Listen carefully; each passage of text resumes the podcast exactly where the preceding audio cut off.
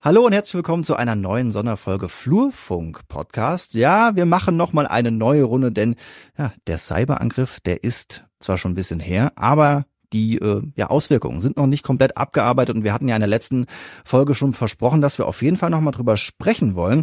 Und an dieser Stelle vielen Dank für diese wunderbare Resonanz. Ähm, ja, wir haben gehört, dass viele uns gehört haben und das gut fanden, was wir hier gemacht haben. Und deswegen äh, darf ich Henrik Schumer nochmal begrüßen. Hallo Henrik. Hallo Florian. Du hast auch äh, den einen oder anderen getroffen, der gesagt hat, das, das war nett. Ja, in der Tat, das war so. Ich war ganz überrascht über das positive Feedback, weil einerseits ist ja dieser Podcast dafür gedacht, in die Mitarbeiterschaft der Stadtverwaltung Siegen zu kommunizieren, andererseits aber eben auch nach außen. Und ich war über die Reichweite erstaunt und ja, über das schöne Feedback, was wir bekommen haben. Von daher fühle ich mich ermutigt, mit dir heute weiterzumachen. Sehr gut. Ja, also wenn ihr gerade zuhört und denkt, Mensch, das wäre vielleicht auch für andere Leute was, natürlich gerne weiterempfehlen. Ihr könnt uns äh, bewerten bewerten auf den gängigen äh, Podcast-Plattformen, wo ihr uns hört, gerne kommentieren und äh, ja, teilen. Nein, aber das Wichtigste ist natürlich, dass wir die Informationen an, an den Mann und an die Frau bekommen und deswegen wollen wir heute den zweiten Aufschlag machen. Vor zwei Wochen haben wir das letzte Mal gesprochen und es bietet sich natürlich an, jetzt dich zu fragen, was ist alles passiert? Und da das äh, doch der ein oder andere Punkt ist, fangen wir vielleicht mal an, was in Sachen Hardware passiert ist. Wir haben in der letzten Woche schon gesprochen, dass der ein oder andere Mitarbeiter dann schon einen neuen Computer hatte, mit dem er arbeiten konnte. Jetzt habe ich äh, bei der Stadt Siegen in der Insta-Story gesehen, ein Video aus dem Ratssaal. Da standen unglaublich viele Computer, da standen unglaublich viele Laptops. Was macht ihr da gerade? Ja, die Hardware. Beim letzten Mal hatte ich äh, berichtet, dass wir äh, ja zahlreiche Laptops gekauft haben tatsächlich. Also wir haben uns nochmal bedient auf dem Markt, damit wir erstmal arbeitsfähig wurden. Aber wir haben ja noch einen Riesenbestand von fast ja 1200 Geräten innerhalb der Verwaltung. Ich weiß nicht, ob ich es beim letzten Mal gesagt habe, da war von 800 Arbeitsplätzen, Bildschirmarbeitsplätzen die Rede, aber wir haben eben 1200 Endgeräte. Ui. Und natürlich ist unser Ziel, diese Bestandsgeräte zu nutzen. Das konnten wir am Anfang nicht, weil die wurden gescannt von den IT-Forensikern. Dieser Scan ist mittlerweile aber vorbei. Sie haben ihre Erkenntnisse daraus erzielt und die Geräte sind wieder für uns frei. Frei heißt aber nicht, wir drücken auf den Knopf und fahren sie hoch und arbeiten wieder damit, sondern frei heißt, wir dürfen sie jetzt vom Netz nehmen ja. und dürfen sie formatieren. Wir sagen platt machen, auf gut Deutsch gesagt, ja. ähm, um sie dann wieder aufzubauen für unser Parallelnetz. Erkläre ich gleich vielleicht was zu. Mhm oder eben sie fertig zu machen, damit sie dann in ein künftiges SIT-Netz wieder eingebunden werden können. Stelle ich mir relativ aufwendig vor. Kannst du beziffern, wie viele Rechner eure IT-Leute da pro Tag schaffen oder ist das immer unterschiedlich? Ja, ich glaube, so ganz einfach kann ich das nicht auf eine Formel bringen. Aber wir wissen, das sind viele, die jetzt gemacht werden müssen und wir wissen, mit unserem eigenen Leuten kriegen wir das in der Zeit, wo wir uns das wünschen, nicht auf die Reihe. Und deswegen, das will ich an der Stelle gerne auch erwähnen, auch mit einem Dank verbunden erwähnen, hat uns die Universität Siegen geholfen, indem sie uns Mitarbeitende zur Verfügung auch gestellt hat also IT-Administratoren, die Ahnung haben davon. Wow. Und die helfen uns jetzt mit im Hintergrund. Und wir haben tatsächlich den alten Ratssaal in der Oberstadt dafür jetzt zweckentfremdet. Wir nennen das unsere Waschstraße.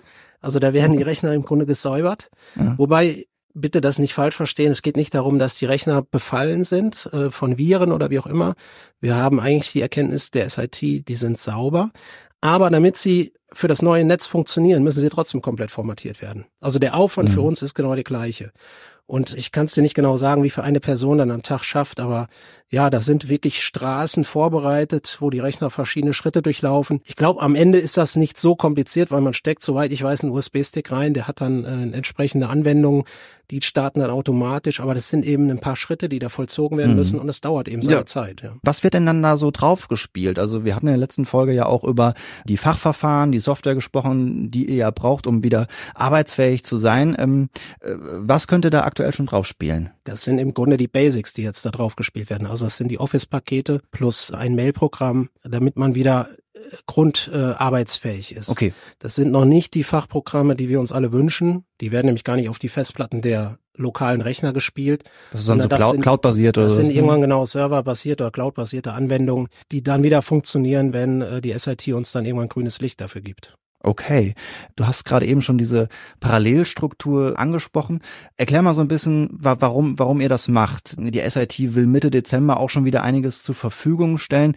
Warum aber trotzdem äh, bleibt die Stadt Siegen dabei und sagt, ähm, wir bauen weiterhin so eine Parallelstruktur auf? Ja, zunächst einmal ging es uns darum, dass wir wieder kommunizieren konnten. Wir hatten mhm. kein Internet, das habe ich letztes Mal dargestellt, keine Telefonie, keine E-Mails. Telefonie haben wir mittlerweile wieder, auch von der SIT. Wir hatten ja vorher diese Softphone-Lösung, äh, Voice over IP, das hat auch einigermaßen funktioniert, aber das war tatsächlich ein Dienst, der relativ schnell wieder funktionierte. Das heißt, unsere Mitarbeitenden sind wieder unter ihren alten Nummern erreichbar. Das war ein Riesenschritt für uns, also ein positiver Schritt. Ähm, aber das ganze Thema Internet, das liegt nach wie vor brach und da haben wir halt sehr schnell angefangen, dieses Parallelnetzwerk aufzubauen. Technisch ist das im Grunde ganz simpel. Wir haben LTE-Router beschafft und haben da SIM-Karten reingesteckt und haben im Grunde Verträge abgeschlossen. Das sind Monatsverträge, die wir dann immer wieder auch schnell kündigen können. Im Grunde surfen wir jetzt auf dieser Basis und nutzen die Daten der SIM-Karten. Und das ist, kannst du dir vorstellen, ja, ein Provisorium, das ist nicht so leistungsfähig und deswegen ja, ist unser Plan, dass wir dieses Provisorium jetzt verstärken wollen, weil wir eben nicht genau wissen, wie lange dieses Netzwerk noch funktionieren muss. Und wir freuen uns darauf, wenn es klappt über die SIT. Mhm. Da wurde so Mitte Dezember prognostiziert. Wir wissen aber nicht, ob sie es halten können. Und dann sind wir gut beraten, wenn wir in der Zeit ein leistungsfähiges paralleles Netz haben. Und deswegen bauen wir gerade ein paralleles äh, System auf, was auf Satelliteninternet basiert. Mhm. Ähm, das ist aber bei sechs Standorten auch nicht ganz einfach. Also da muss man auch unsere besonderen Rahmenbedingungen sehen als Stadt Siegen. Wir haben eben nicht das eine zentrale große Rathaus, ja. sondern wir haben zig Standorte und äh, alle müssen irgendwo leistungsfähig sein und funktionieren. Und das ist eine große Herausforderung, der wir uns gerade stellen. Jetzt haben wir schon so ein bisschen verstanden, warum dieses äh, parallele System weitergeführt wird. Gibt es denn auch schon so eine, so eine grobe Schätzung, wie lange man das vielleicht noch durchziehen muss? Vielleicht für den Hintergrund mal, wann zeichnen wir heute auf? Wir haben heute den 1. Dezember. Sind das Wochen, sind das Monate? Ja, wir äh, haben bisher die Strategie gefahren, dass wir uns äh, mehrere Szenarien selber geben als Krisenstab. Und äh, auch das war bisher gut, weil wir waren eigentlich auf alles immer vorbereitet. Und wenn entsprechende Termine, die uns auch genannt wurden, seitens der SIT nicht gehalten werden konnten, dann hatten wir einen Plan B in der Tasche. Und so gehen wir jetzt auch damit um. Wir versuchen natürlich so flexibel zu sein wie möglich. Das heißt, wenn dieses Mitte Dezember funktionieren sollte, wenn dann wieder die Basisdienstleistung, sprich das Netzwerk da ist beispielsweise, dann können wir sehr schnell das alte System kündigen, kappen und dann wieder umstellen. Aber wir bereiten uns jetzt vor, dass wir da auch länger Zeit mitfahren können. Das heißt, Ganz konkret, wir planen jetzt erstmal bis Weihnachten. Das mhm. ist ohnehin so ein Cut, wo dann erstmal für viele die Weihnachtsferien beginnen, die Feiertage beginnen. Wissen aber auch, wir sind gerüstet, wenn es dann im Januar so weitergehen sollte. Jetzt gibt es ja schon so einige kritische Stimmen, die sagen, wir kennen aus ähm, ja, Medienberichten Beispiele von privaten Unternehmen, die angegriffen wurden durch Hacker. Und da ist das doch äh, deutlich schneller gelaufen. Warum kriegen das die Kommunen nicht hin? Ja, die Frage wurde mir auch schon privat gestellt und ich glaube, das ist eine Frage, die jetzt in immer mehr Köpfen existiert, ähm, weil fast jeder hat die Erfahrung mal gemacht oder kennt jemanden, der die Erfahrung gemacht hat und da wird natürlich sehr schnell verglichen.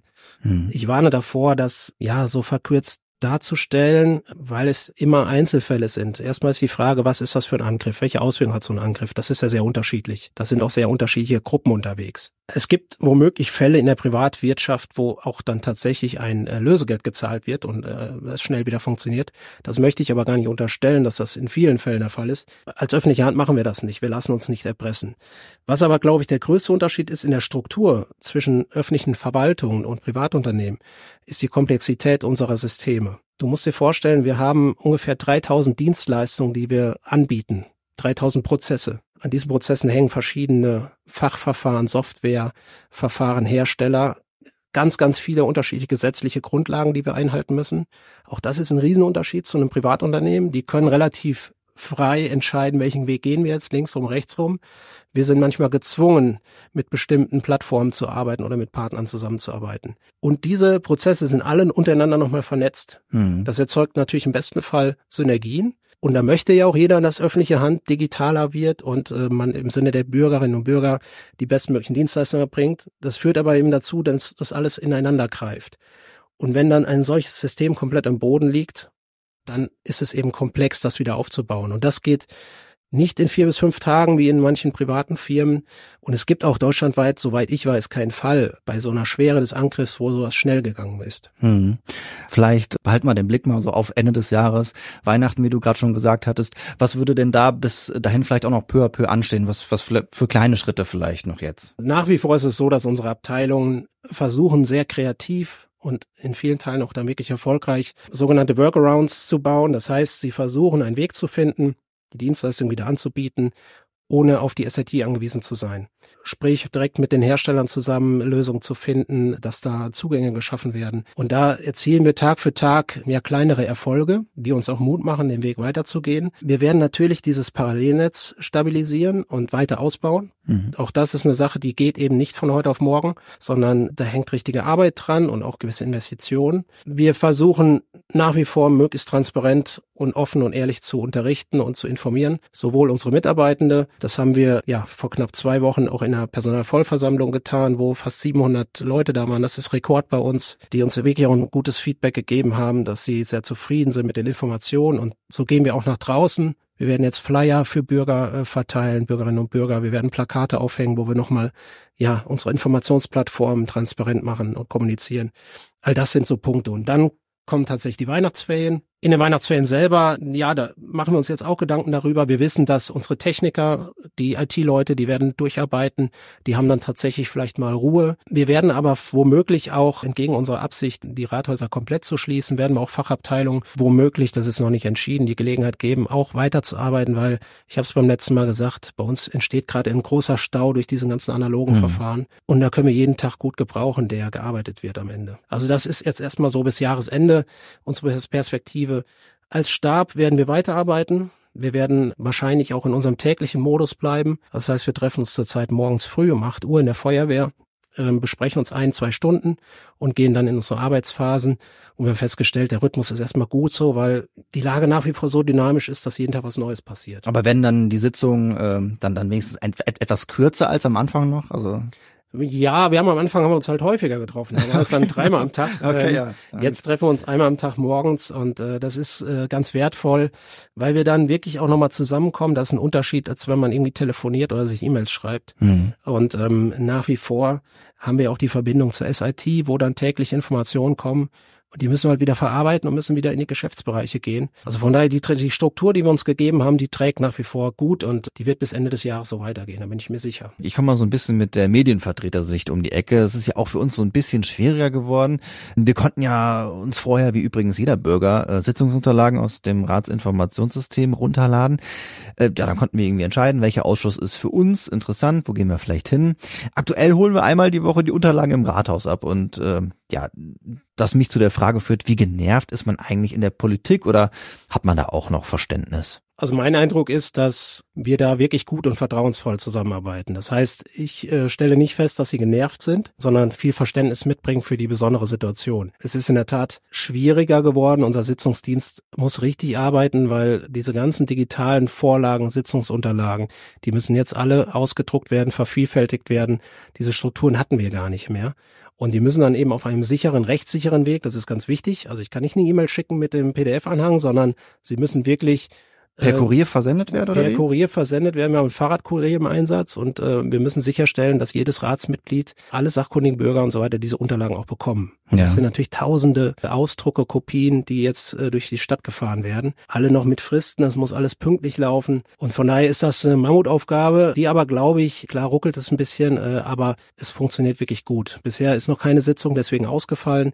Das war unser großes Ziel. Wir wollen das Tagesgeschäft wirklich aufrechterhalten und wollen weiter arbeiten können. Und das funktioniert und das funktioniert auch deshalb gut, weil die Fraktionen wirklich Verständnis für uns haben. Nach wie vor bieten wir an, montags nachmittags uns zu treffen, damit wir direkt aus erster Hand informieren. Manchmal ist das nicht notwendig, weil in der gleichen Woche dann eine, eine Sitzung ist, wo wir dann auch dort informieren können. Aber grundsätzlich funktioniert das wirklich gut. Ja, weiter arbeiten bleibt das Stichwort. Wir bleiben dran auch ähm, mit dem Flurfunk-Podcast. Wir haben uns gerade eben schon darauf verständigt. Wir werden auf jeden Fall 2023 noch eine Sendung machen zum Jahresabschluss. Wir schauen mal, wann es äh, gelingt. Aber wir hören uns hier auf jeden Fall nochmal wieder. Und deswegen an dieser Stelle erstmal vielen Dank, Henrik, dass du nochmal für uns da warst. Ja, danke dir auch. Und wir sehen uns bzw. hören uns beim nächsten Mal wieder. Bis dahin. Tschüss. Alles klar, bis dann. Ciao.